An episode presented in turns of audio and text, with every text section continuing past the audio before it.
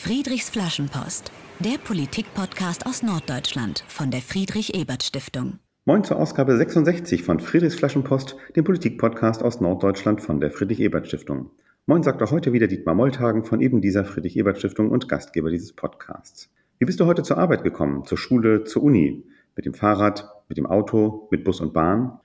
Letzteres ist die häufigste Antwort in Deutschland und damit sind wir beim Thema dieser Sendung. Der öffentliche Personennahverkehr, den tausende Menschen auch bei uns in Norddeutschland jeden Tag nutzen. Und speziell sprechen wir über das 49-Euro-Ticket, das es im nächsten Jahr dafür geben soll. Dafür begrüße ich am anderen Ende der Leitung sehr herzlich Dorothee Martin, Bundestagsabgeordnete und Verkehrspolitikerin aus Hamburg Nord. Moin Doro. Moin, danke für die Einladung. Ja, sehr schön, dich äh, zum zweiten Mal dabei zu haben. Du bist ziemlich genau zweieinhalb Jahre im Bundestag und damals im Mai 2020 haben wir eine erste Podcast-Folge mit dir gemacht über deine ersten Eindrücke im Hohen Haus, wie der Bundestag auch respektvoll genannt wird. Seitdem ist eine Menge passiert. Es gab eine Bundestagswahl, bei der du das Direktmandat im Hamburger Norden gewonnen hast und in der aktuellen Legislaturperiode eben im Verkehrsausschuss des Bundestags aktiv bist, daneben eben innerhalb der SPD-Fraktion als verkehrspolitische Sprecherin.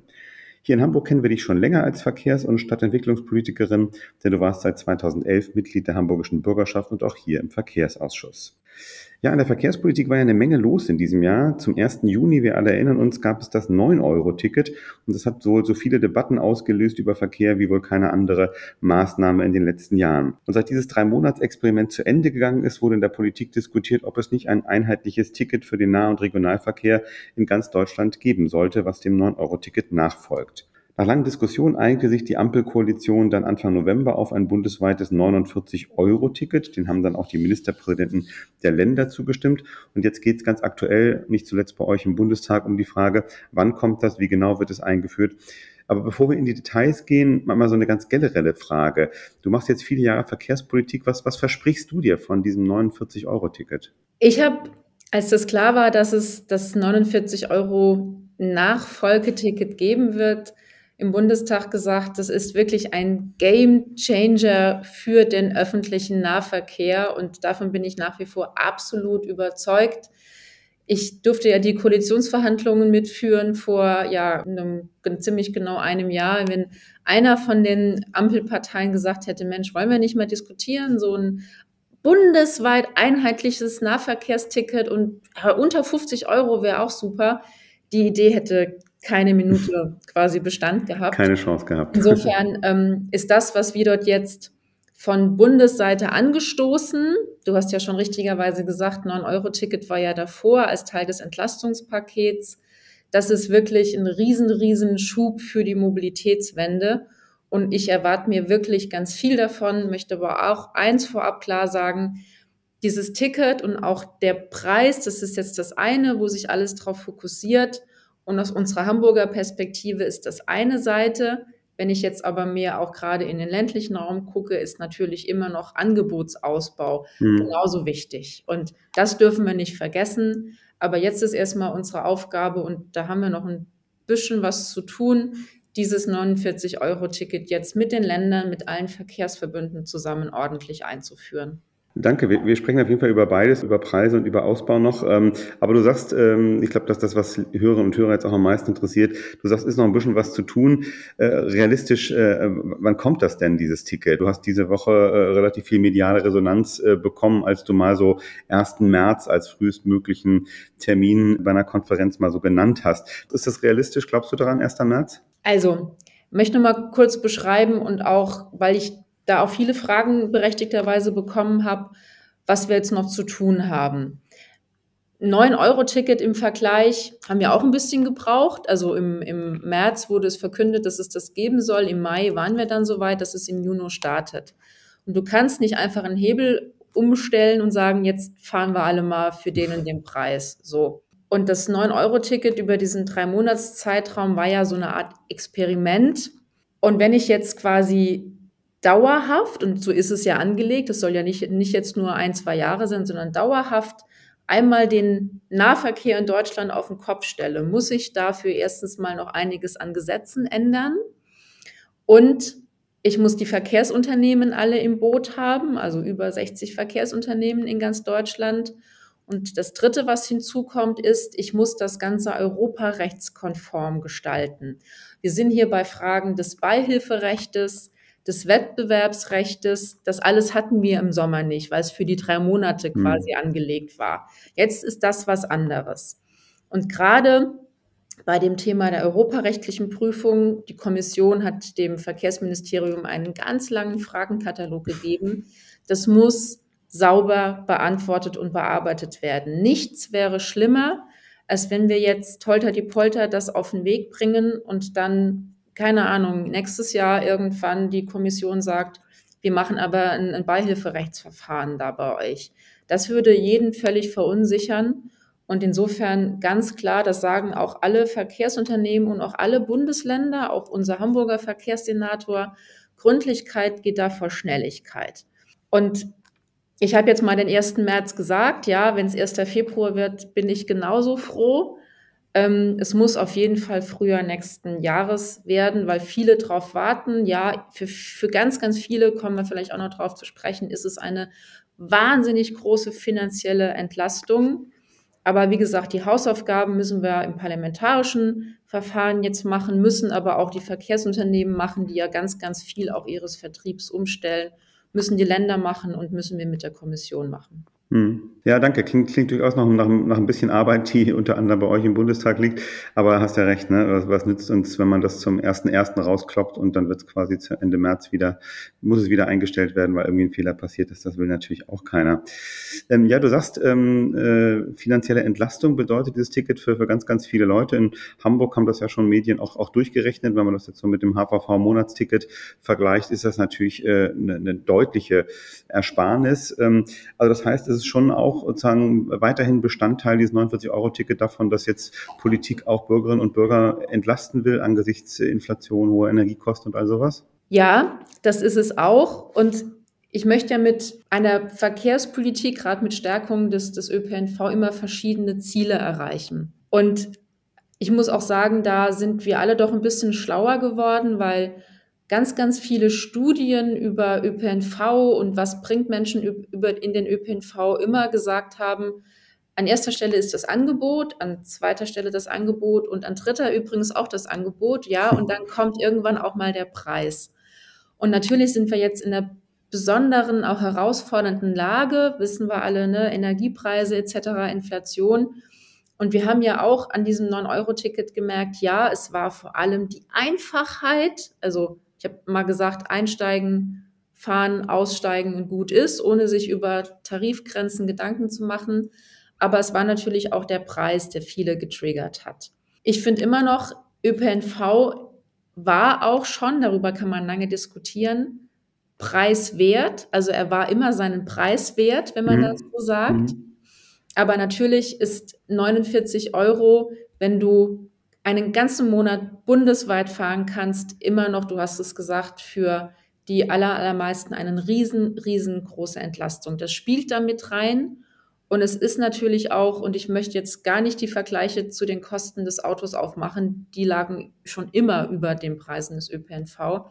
Für viele aber, wo sie jetzt, und das ist auch mein Feedback, sagen so, Mensch, gerade die Einfachheit, ne, dann lasse ich das Auto stehen mhm. oder schaffe es ab. Möchte aber auch dazu sagen, das ist mir wirklich auch wichtig, das habe ich auch vorgestern bei meiner Rede im Bundestag gesagt, das ist nicht nur eine Großstadtdebatte, das ist nicht nur eine Debatte, wo wir in Hamburg oder in Berlin, in München davon profitieren. Das ist für mich, und jetzt nehme ich mal die Metropolregion Hamburg, auch eine Debatte, die ich dort führen möchte und auch ein Mehrwert für die Menschen dort, weil wir wissen es, Wohnungspreise ne, in Großstädten, viele Menschen sind vielleicht auch gezwungen, rauszuziehen, pendeln dann aber in die Stadt rein.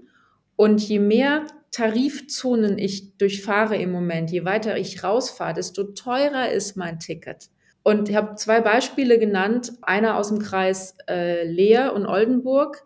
Wenn du von Leer nach Oldenburg pendelst oder aus dem Landkreis Leer nach Oldenburg, zahlst du im Moment über 2000 Euro für dein Jahresticket. Über 2000 Euro.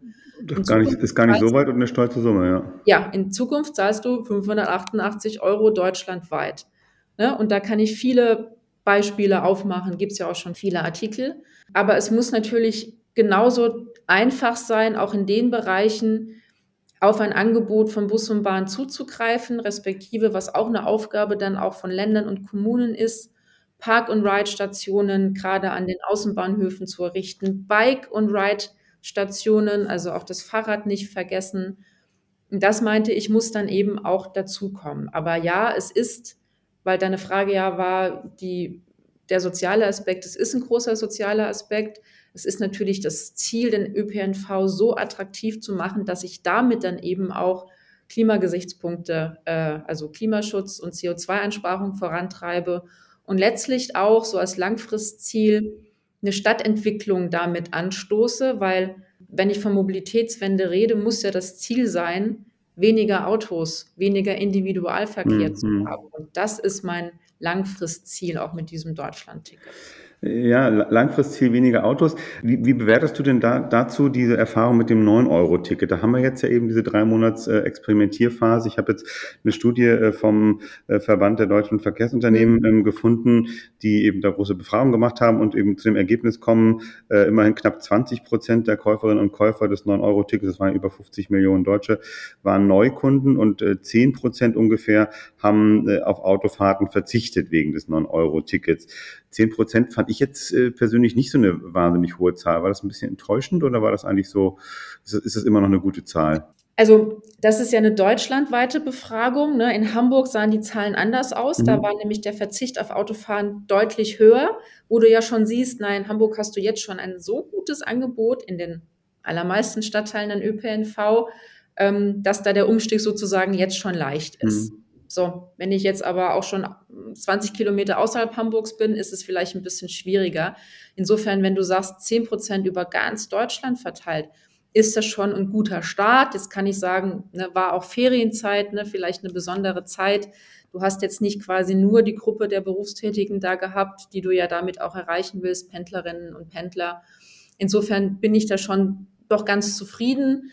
Man hat auch gesehen bei dieser VDV-Untersuchung, dass auch ganz neue Verkehre induziert, also damit ausgelöst wurden. Habe ich auch in Hamburg gemerkt, ähm, gerade wenn man am Wochenende unterwegs war, waren im Bus viele äh, Seniorinnen und Senioren, die mit ihrem Hacken Porsche ne, auf dem Wochenmarkt irgendwie gefahren sind. Die ja. habe ich vorher nicht im Bus gesehen. Das ist doch auch eine tolle Maßnahme gewesen. Ja, absolut. Also man, man muss sich ja nur selber fragen. Ne? Also ich habe auch einfach, ne, einfach mal einen Ausflug mal eben schnell, ne, weil du einfach in die Bahn springst, fährst mal ein bisschen raus aus Hamburg ins Grüne. Das war natürlich irgendwie dann attraktiv, wenn man das 9-Euro-Ticket eh in der Tasche hat. Ja, und da, ich weiß, wir haben ja auch viel diskutiert, auch muss es denn nicht gerade aus diesem sozialen Aspekt 29 Euro sein? Da habe ich eine differenzierte Haltung oder vielleicht mal zur Erläuterung. Wir als Bundespolitik und ich als Bundestagsabgeordnete mache ja gerade etwas, was massivst in die äh, Gestaltungsvorheit der Länder eingreift. Ich als Bundestagsabgeordnete mache keine ÖPNV-Preisgestaltung, ne, sondern ich gebe den Ländern quasi Regionalisierungsmittel, Gemeindeverkehrsfinanzierungsmittel, also ne, damit die eben ihren ÖPNV entsprechend auch finanzieren und ausbauen. Länder geben auch was dazu. Aber Preisgestaltung ist Hoheit der Länder. Deswegen war es also wichtig, dass es dieses Commitment zwischen Bund und Ländern gibt, mhm. das ja auch ein bisschen gedauert hat und man sich gemeinsam dann auf diesen Preis dann auch verständigt hat. Das entlässt aber auch kein Land und keine Kommune und Hamburg macht das ja auch vor, Berlin auch und einige andere, sich anzugucken, welche gesellschaftlichen Gruppen möchte ich nochmal besonders unterstützen und den ja. Preis nochmal senken. Also Sozialtickets wird es weiterhin geben. Es gibt Schülerinnen-Tickets, Studierenden-Tickets, Azubi-Tickets. Das alles ist aber die Ebene, wo ich auch sage, liebe Bundesländer, ihr habt ja jetzt schon eure bestehenden Systeme und bitte guckt, wie ihr da nochmal den Preis weiter senkt. Und letzter Satz auch wichtig, Jobtickets, also auch die Verantwortung von Arbeitgeberinnen und mhm. Arbeitgebern passiert schon ganz oft, aber da möchte ich auch nochmal motivieren, dass dort auch noch mehr gemacht wird, weil das ist auch eine Verantwortung von Arbeitgebern zu gucken, welche Mobilität haben denn eigentlich ihre Mitarbeitenden, wie kommen die zum Arbeitsplatz und da auch noch was drauf zu geben, so dass es für viele Berufsgruppen oder viele gesellschaftlichen Gruppen auch ein Angebot unterhalb der 49 Euro geben wird. Und nochmal, das ist deutschlandweit, also das darf man auch nicht vergessen. Auch wenn ich jetzt vielleicht nicht jedes Wochenende damit irgendwie an die Ostsee fahre, aber ich habe die Möglichkeit und diese ganzen Tarifzonen, Waben, Ringe, wie auch immer, die wird es nicht mehr geben. Ja. Das ist schon, schon äh, wie du anfangs gesagt hast, das ist echt, ein, ist echt ein Quantensprung. Aber vielen Dank nochmal für diese Ausführungen. Das ist eben, äh, war ja auch eine Debatte durchaus ne, von Sozialverbänden, dass manche, für manche Menschen natürlich 49 Euro im Monat schon viel Geld ist, aber dass da ja die Möglichkeit besteht. Und wie gesagt, in unserem Hamburger Fall haben das ja die entsprechenden Verantwortlichen schon angekündigt, dass es dann natürlich auch weiterhin vergünstigte Tickets äh, unterhalb äh, dieser Schwelle von 49 Euro das, im Monat Das wird dann, um mal, mal kurz nochmal den, den Hamburger Fall konkret zu sagen, also es gibt ja diesen für, für Leistungshilfeempfänger, in Zukunft Bürgergeld. Also ich komme eben gerade von der Bürgergeldabstimmung, also gerade zehn Minuten her, ähm, wird es ja dann auch einen Zuschuss geben. Und der wird jetzt in Hamburg bei ungefähr 30 Euro noch was liegen. So. Also das ist dann schon ne, ein, eine, deutliche, ein deut, eine deutliche Reduzierung und ich glaube ein wirklich gutes Angebot, was man dann macht. Genau, ein, ein Thema müssen wir noch ansprechen. Du hast es in deiner allerersten Antwort ja selber gesagt. Ne? Die eine Debatte ist die um den Preis des ÖPNV, die andere Debatte ist die um das Angebot und den Ausbau auch des Angebots. Da haben wir jetzt ja auch viel diskutiert in diesem Jahr drüber. Ne? Wir alle erinnern uns an die Bilder von äh, doch sehr vollen Zügen von Hamburg äh, Richtung Nord- oder Ostsee äh, während des 9-Euro-Tickets. Äh, und manche Kritiker dieses 9-Euro-Tickets äh, haben ja auch gesagt, Mensch, eigentlich äh, ist die Infrastruktur gar nicht in der Lage, so viel mehr Fahrgäste aufzunehmen. Ähm, du hast ja gesagt, ein Ziel ist natürlich auch weiterhin der, der Umstieg, dass eben mehr Menschen Busse und Bahnen nutzen, äh, weniger Auto, auch für den Klimaschutz. Ähm, nun dauert ja aber so Ausbau, gerade auch in ländlichen Regionen, äh, dauert ja ein bisschen. Äh, was, was ist denn da geplant, um jetzt eben auch diese Angebotsseite, von der du gesprochen hast, zu verbessern? Wir führen mit den Ländern immer sehr leidenschaftlich Diskussionen um Geld, also um finanzielle Unterstützung. Das ist auch okay, wobei ich auch immer sage, jetzt weißt du, war ich zehn Jahre lang Landespolitikerin, kann mir also auch den Hut nochmal aufsetzen. Ähm, also Länder haben auch eine eigene Verantwortung, ÖPNV mitzufinanzieren, aber trotzdem gibt es auch die Bundesverantwortung, klar. Wir haben jetzt nochmal, und das werden wir auch noch vor Weihnachten beschließen, die Regionalisierungsmittel erhöht. Also zusätzlich gibt es nochmal eine Milliarde pro Jahr, auch nochmal eine, eine höhere Dynamisierung. Also da fließt nochmal einiges an Länder und Kommunen damit eben auch noch Verkehre und da muss man auch die Situation sich sehr sorgfältig angucken. Wir haben auch Landkreise, wo es auch jetzt ob der gestiegenen Energiepreise darum geht, wie kann ich Verkehre eigentlich überhaupt aufrechterhalten? Mhm. Und dann im nächsten Step kommt erst der Ausbau. Aber es gibt nochmal mehr finanzielle Unterstützung des Bundes. Und weil du ja gerade den VDV, den Verband der Verkehrsunternehmen, auch genannt hast, die haben zu mir gesagt, also in ihren Augen, der Bund hat jetzt auch seine Hausaufgaben gemacht. Jetzt sind quasi auch mal Länder und Kommunen dran. Und die allermeisten Landesregierungen und auch Kommunen haben ja Ausbaupläne, wie sie ÖPNV stärken wollen. Mhm. Das sind vor allem natürlich die Großstädte, weil die eben auch die Wirtschaftszentren sind, wo die Leute einpendeln. Ja, in Hamburg ja auch mehrere hunderttausend Pendlerinnen und Pendler pro Tag. Gerade wenn man aus dem Hamburger Süden kommt, weiß man auch, wie knirsch das ist. Und natürlich muss da weiter ausgebaut werden. Und weil du auch sagtest, im Sommer haben wir auch gesehen, wo die Engpässe in der Infrastruktur sind. Das ist aber auch gleichzeitig eine Chance, weil ich habe noch nie so viel über ÖPNV geredet mhm. seit März, also seit dieses 9-Euro-Ticket beschlossen wurde. Und auf einmal war da eine Riesenaufmerksamkeit und eine Aufmerksamkeit auch auf Sachen, die noch nicht gut laufen, gibt ja auch eine Chance, dann nochmal Veränderungen anzustoßen. Und du kannst jetzt nicht ad hoc sagen, ähm, ich habe da noch 20 Züge irgendwo stehen, ne? weil die werden einfach nicht mitbestellt. Und wir haben auch gesehen, wie wichtig ähm, Mitarbeitende sind ne, und gute Mitarbeitende, denen man immer noch mal einen Dank aussprechen muss. Aber trotzdem, es gibt die, diese ganzen Ausbaupläne, die gibt es, die müssen jetzt nach und nach auch umgesetzt werden. Und da darf auch nicht nachgelassen werden. Und ich werde trotzdem in fünf Jahren nicht in jedem Landkreis alle Stunde den großen Bus fahren haben. Aber da gibt es ja auch jetzt schon mit On-Demand-Mobility, hm. gibt es Möglichkeiten, die weiter ausgerollt werden. Muss man auch ich ein bisschen neu denken. Ne? Neu denken, letzter Satz. Ich möchte auch hier nochmal das Thema, was für mich eine Riesenchance ist, und das ist keine Science-Fiction, autonomes Fahren wird kommen. Es gibt im Rhein-Main-Gebiet jetzt die ersten Projekte, die ähm, nächstes, übernächstes Jahr starten. In Hamburg wird es das geben, in München wird es das geben. Und du hast dann natürlich ganz andere Möglichkeiten, diese Verteilerverkehre, also die letzten paar Kilometer, ne, dann neu zu gestalten. Also ich glaube, im ÖPNV im Nahverkehr wird sich die nächsten fünf bis zehn Jahre wirklich massiv was verbessern und ändern. Du machst ein großes Panorama auf und äh, sagst auch völlig zu Recht, es ist eben dieses Jahr wirklich das Jahr der Debatten über Verkehrspolitik gewesen. Wann hatten wir das schon mal, dass wir so viel darüber gesprochen haben? Und das zumindest ist, glaube ich, ein sehr, äh, ein unzweifelhafter, sehr großer Erfolg des 9-Euro-Tickets. Und ohne diese ganzen Debatten würde es jetzt auch dieses 49-Euro-Ticket sicherlich nicht geben. Vielen Dank für diesen ersten Teil des Gesprächs. Wir reden mit Dorothee Martin. Äh, sie ist in Hamburg Nord direkt gewähltes Mitglied im Deutschen Bundestag, verkehrspolitische Sprecherin der SPD-Bundestagsfraktion. Du hast die Verantwortung der Länder genannt und wir sprechen gleich noch ein bisschen über Mobilität in Hamburg, äh, zuvor aber ein wenig über dich. Und wie immer bei Friedrichs Flaschenpost starten wir dabei mit unseren Entweder-Oder-Fragen. Also auf geht's. Ähm, bist du Frühaufsteher oder Morgenmuffel? Ich bin gezwungenermaßen Frühaufsteher. Tage in Berlin fangen sehr, sehr früh an, aber ich brauche nicht sehr lange, um wirklich wach zu werden. Das äh, geht auf dem Weg ins Bad, also passt schon. Passt schon. Frühaufsteher. Kochst du lieber selbst oder gehst du lieber ins Restaurant? Ich kann nicht kochen. Also in, in Hamburg Brot sozusagen oder in Hamburg nicht ganz unwichtig. Äh, Astra oder Ratsherrn? Oh, das fragst du jetzt die Rotweintrinkerin. Wenn dann äh, ein, ein Astra Kiezmische, also ein, ein, ein Alster. Das war ein bisschen eine Fangfrage, weil die Frage habe ich dir in der letzten Podcast-Folge mit dir auch gestellt, aber da hast du auch Astra gesagt. Also du, du bleibst, dir, du bleibst dir treu. Ähm, schaust du im Kino oder im Fernsehen lieber einen Krimi oder eine Komödie? Krimi. Das war auch sehr spontan.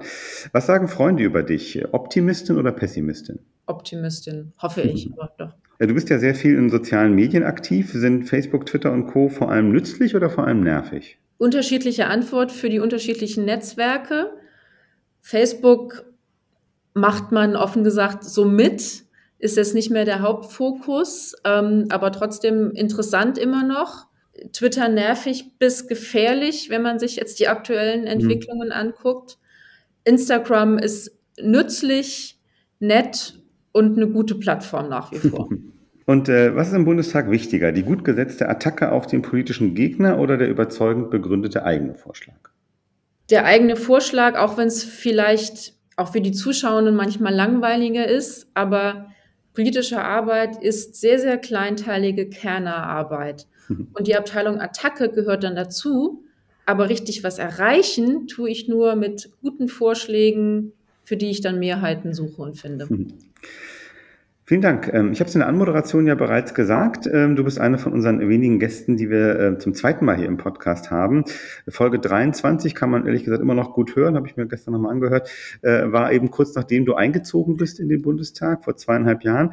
Was ist so eine erste Zwischenbilanz nach zweieinhalb Jahren Bundestag? Ich bin jeden Tag froh, den ich hier arbeiten darf. Auch die Entscheidung, die ich ja damals getroffen habe von der tollen hamburgischen Bürgerschaft in den noch tolleren Bundestag zu gehen, muss ich jetzt sagen, ähm, bereue ich keinen Tag, ganz im Gegenteil. Die Arbeit ist auch für mich persönlich jetzt auch dadurch, dass ich ähm, die verkehrspolitische Sprecherin sein darf, nochmal sehr, sehr viel intensiver geworden. Aber eben auch die Gestaltungsmöglichkeiten und auch die Arbeit jetzt in der Ampelkoalition ist eine ganz andere hm. als die in der GroKo, die ich ja noch in den Endzügen sozusagen erlebt habe. Da lag doch einiges an Mehltau darüber. Gleichwohl muss ich auch sagen, dass es vielleicht nicht verwunderlich in der Dreierkonstellation mit doch drei unterschiedlichen Parteien, Fraktionen, was gut so ist, das soll auch so bleiben. Aber da hast du doch auch mal mehr Diskussions Potenzial. Das kriegt man ja auch öffentlich mit, auch zwischen durchaus, durchaus. Ministern durchaus. Das ist in meinem Bereich nicht anders. Und ja. klar, wenn du dich mit drei Leuten abstimmen musst, brauchst du vielleicht ein paar mehr Runden. Das ist so der Unterschied. Und natürlich wäre auch wahrscheinlich genug Stoff für eine weitere Podcast-Folge. Seit dem 24.02., also russischer Angriffskrieg auf die Ukraine, hat sich auch nochmal unsere Arbeit doch verändert. Ja, und, ähm, das glaube ich sofort. Ähm, heute bist du Bundesabgeordnete. Wenn du zurückschaust, wie, wie hat das mit dir und der Politik mal eigentlich mal so angefangen? Das hat angefangen 1998. Das, das war der Schülerwahlkampf. Okay. ich habe ja Politikwissenschaften Jura an der Hamburger Uni studiert, hatte eine Kommilitonin, die bei den Jusos sehr aktiv war. Die hat mich mitgenommen zu Wahlkampfveranstaltungen. Ich habe dann dort so Leute kennengelernt, sind vielleicht auch bekannt wie Andreas Tressel, unseren Finanzsenator, Carola Veit, Bürgerschaftspräsidentin, Andi Grote. Also wir haben alle angefangen, irgendwann mal zusammen Politik zu machen und äh, so kam ich zur SPD 98 und dann in die Kommunalpolitik, in die Bezirkspolitik, in die Landespolitik und dann nach Berlin. Heute im Bundestag. Äh, und äh, warum machst du jetzt gerade Verkehrspolitik? Du hast in der Immobilienwirtschaft mal gearbeitet, du, hast, du warst Kommunikationsberaterin. Wie, wie kam das mit dir und der Verkehrspolitik? Wie gesagt, ja schon seit mehr als zehn Jahren. Ich habe schon, in der Tat ist es sogar länger, weil ich auch schon in der Bezirksversammlung, mhm. auch schon im Verkehrsausschuss war. Da, glaube ich, 2008 bin ich da reingewählt worden. Ich habe schon immer in meinem gesamten politischen Leben die Schwerpunkte gehabt, ähm, Stadtentwicklung, Wirtschaft, Verkehr und ein bisschen Finanzen, Haushalt habe ich auch mal ein paar Jahre gemacht. Das sind so meine Interessensbereiche und ich finde, alle drei hängen untrennbar miteinander zusammen. Absolut, und gerade ja. Stadtentwicklung und Verkehr, habe ich gestern erst wieder drüber diskutiert. Also Verkehr prägt eine Stadt und eine Stadt ist ja auch quasi um Verkehr rum gebaut, beziehungsweise umgekehrt. Und ich finde, gerade wenn ich über Lebensqualität, wenn ich aber auch über Daseinsvorsorge, wenn ich über gleichwertige Lebensverhältnisse rede, auch soziale Gerechtigkeit, all das geht ohne eine Mobilität, die alle diese Ziele erfüllt, nicht. Und ich finde, das ist, also für mich ist es sowieso das Spannendste, der spannendste. man, man merkt es dir an, man merkt es dir an. Und Klar, jetzt reden wir über ÖPNV. Wir reden genauso gut aber wie über Transformation jetzt der, des Autos, Automobilindustrie. Ne? Es wird auch weiterhin Autos geben, das ist auch völlig in Ordnung, aber bitte e-, Elektromobil, wenn es geht. Wir haben jetzt auch im Haushalt und ja gerade wir in Hamburg wissen das ganz viel über Wasserwege gesprochen, über Wasserstraßen. Ne? Es geht auch weiterhin darum, wie kann ich ähm, Fliegen klimaneutraler machen. Und Mobilität ist etwas, jetzt mache ich mal das große Fass auf, ist eben auch Völkerverbindung, Völkerverständigung ist mehr als nur der Weg von A nach B zu kommen. Und deswegen finde ich diese Gestaltungsmöglichkeiten einfach so toll. Also wenn, wenn man dir zuhört, äh, kann man verstehen, warum die SPD-Fraktion dich zur Sprecherin für Verkehrspolitik äh, gewählt hat. Äh, du äh, versprühst da durchaus Begeisterung, aber ich, es leuchtet ein, finde ich, ne? wenn wir uns selber überlegen, äh, Mobilität ist einfach eine Ermöglicher, ist ein Ermöglicher von äh, sowohl von, von Arbeit und Wirtschaft, aber eben auch von Sozialkontakten, Freundschaften, ja. Pflegen und all sowas. Du hast jetzt schon viel auch über, über Hamburg gesagt. das ist ja immer so eine Doppelrolle, die, die jede Bundestagsabgeordnete, jeder Bundesabgeordnete hat. Man ist einerseits in Berlin im Bundestag äh, tätig, wo das Plenum tagt, die Ausschüsse tagen, aber ja immer auch im eigenen Wahlkreis, in deinem Fall also in, in Hamburg Nord. Wie ist das eigentlich? Ist, ist das ein Spagat so zwischen diesen beiden Aufgaben, die man hat? Ist das eigentlich, geht das ganz gut Hand in Hand? Wie, wie, wie nimmst du das wahr? Das ist schon ein Spagat. Also da ne, möchte ich jetzt auch niemandem was vormachen. Das ist für jeden meiner Kolleginnen und Kollegen eine tägliche ähm, Herausforderung auch den Anforderungen, die es im Wahlkreis gibt, auch gerecht zu werden und eben auch den Aufgaben in Berlin. Aber dafür haben wir ja auch gute Teams, äh, die dann im Wahlkreis sitzen. Und ich profitiere sehr davon, dass ich eben durch meine politische Tätigkeit in Hamburg die gute Vernetzung auch habe. Also sowohl auch jetzt immer noch in die Hamburger Verkehrsbehörde mit Agnes Tjax als Senator, mit dem saß ich in der Bürgerschaft zusammen, als auch in die Wirtschaftsbehörde, als auch in die Bezirksversammlung. Und insofern kümmert man sich da auch, auch in Sitzungswochen drum, auch mit seinen Leuten vor Ort. Trotzdem ist es eine Herausforderung. Jetzt gehöre ich zu den Glücklichen, die in einer Stunde 45 quasi am Hamburger Hauptbahnhof, also wieder zu Hause sind. Und habe sehr viel Respekt vor Kolleginnen und Kollegen, die im Süden wohnen oder ganz woanders und auch andere Wege zurücklegen müssen. Insofern sind wir Hamburger da schon, können uns glücklich schätzen, auch über die allergrößtenteils gute ICE-Verbindung zwischen Hamburg und Berlin. Das stimmt wohl. Ja, wir sind im Gespräch wieder in Hamburg äh, gelandet. Ich würde mit dir zum Schluss dieser Folge gerne noch ein bisschen über Mobilität, Verkehrspolitik hier in Hamburg sprechen. Ähm, du hast ja schon gesagt, du verfolgst die auch weiter natürlich intensiv. Ähm, wir sprechen ja auch hier in Hamburg sehr viel über die viel zitierte Verkehrswende. Die ist ja in vollem Gange. Also es gibt große Bauprojekte, äh, U5, S4, vielleicht irgendwann auch mal die S32 über die Elbe. Äh, was ist so aus deiner Sicht eigentlich so, wenn du jetzt so, so ein bisschen von, von außen auf Hamburg guckst, eigentlich so das, das spannendste Verkehrsprojekt Verkehrsprojekt und, und warum ist es aus deiner Sicht so spannend? Das spannendste Verkehrsprojekt ist die U5, also die komplett neue U-Bahn-Linie von Ostdorfer-Born, Bramfeld über die Innenstadt bis raus in den Westen. Lange geplant, ja, lange notwendig und auch sehr mutig, weil in einen so komplett dicht besiedelten Straßen- und Stadtraum dann eine neue U-Bahn reinzusetzen, das ist schon was. Gleiches gilt für die S4.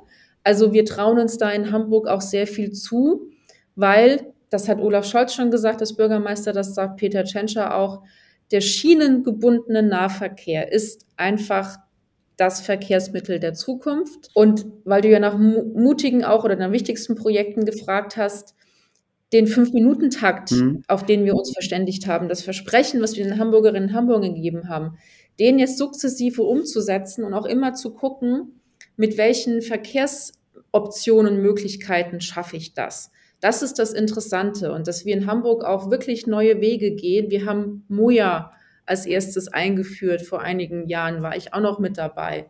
Es wird in Hamburg, hat die Hochbank gerade bekannt gegeben, jetzt auch die ersten Robotaxen, also hört sich wirklich so futuristisch an, aber wird kommen, also autonom fahrende Taxen auch geben, um eben zu gucken, wie kann ich auch die Stadtteile, die wir an, an der Peripherie haben, wie kann ich die besser anbinden und dass man aber ein ganz klares Zielbild hat, also wo will ich hin und wie kann ich das dann am besten erreichen? Welches Verkehrsmittel gibt mir auch neue Möglichkeiten? Ähm, das finde ich in Hamburg ganz toll und ich muss auch, also man, man wird manchmal, sind ja unter uns sozusagen, manchmal so ein bisschen schräg angeguckt von wegen, ja, es fließt wieder irgendwie das Geld nach Hamburg und das Förderprogramm und so. Ja, aber Fördergelder fließen dann dahin in Städte und Kommunen, die sich dann halt auch vorbereitet mhm. haben, die Projekte haben, ne, wo sie einfach Unterstützung dann bekommen. Und da ist Hamburg einfach sehr weit vorne, auch als Ex Experimentierfeld. Und ich weiß, unser Verkehrsminister war schon öfter in Hamburg und ist sehr begeistert von unserer Hamburger Mobilitätspolitik. Da muss immer noch viel gemacht werden. Wir haben jetzt auch große Themen, die als nächstes auf uns zukommen, auch mit S-Bahn-Brücken, die wir erneuern müssen. Wir haben ein großes Thema im Hamburger Hafen im Moment mit Schlick etc. Auch das gehört ja zu Verkehr dazu.